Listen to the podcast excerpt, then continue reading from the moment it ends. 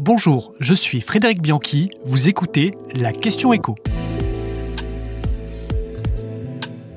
Les restos du cœur risquent-ils de disparaître?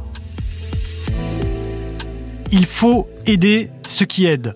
L'appel du président des Restos du Cœur a fait grand bruit ce week-end. L'association est en grande difficulté financière et pourrait même disparaître d'ici trois ans, ce qui serait évidemment un véritable séisme. On rappelle, les restos existent depuis près de 40 ans et représentent à eux seuls plus du tiers de l'aide alimentaire en France.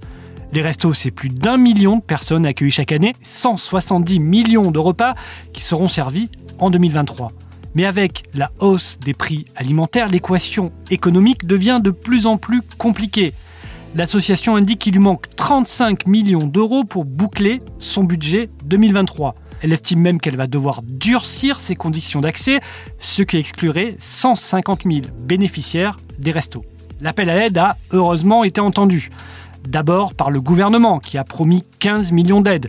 Mais ce ne sera pas suffisant selon l'association, d'autant que sur ces 15 millions, 10 étaient déjà prévus. On regarde maintenant du côté des entreprises, et notamment de celles de l'alimentaire. Il faut savoir que deux grands distributeurs, Carrefour et Lidl, sont partenaires des restos depuis des années. Ils fournissent denrées, repas et soutien logistique.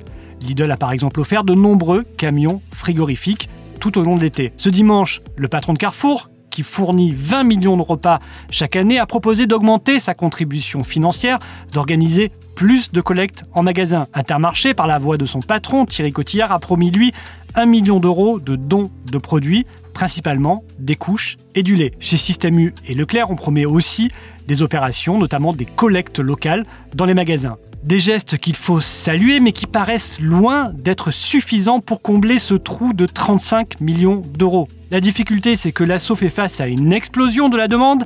Elle devrait fournir 30 millions de repas de plus que l'année dernière. Elle fait face aussi à des coûts qui ne cessent d'augmenter et des recettes qui peinent à suivre.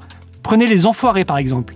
La recette de la tournée de ces artistes a fortement baissé ces dernières années. L'année dernière, ils ont rapporté 11 millions d'euros, c'est près de trois fois moins qu'il y a 10 ans.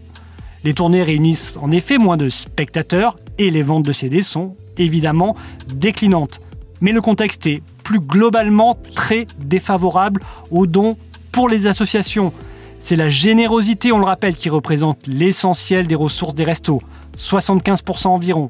Mais selon France Générosité, les dons aux associations n'ont cessé de baisser ces dernières années. Et ce sont surtout les petits dons, inférieurs à 150 euros, qui accusent la plus forte baisse de 7%. Dans ce contexte de forte hausse des prix, la générosité est malheureusement, elle aussi, victime d'arbitrage. Vous venez d'écouter la question écho, le podcast quotidien pour répondre à toutes les questions que vous vous posez sur l'actualité économique. Abonnez-vous sur votre plateforme préférée pour ne rien manquer et pourquoi pas nous laisser une note ou un commentaire.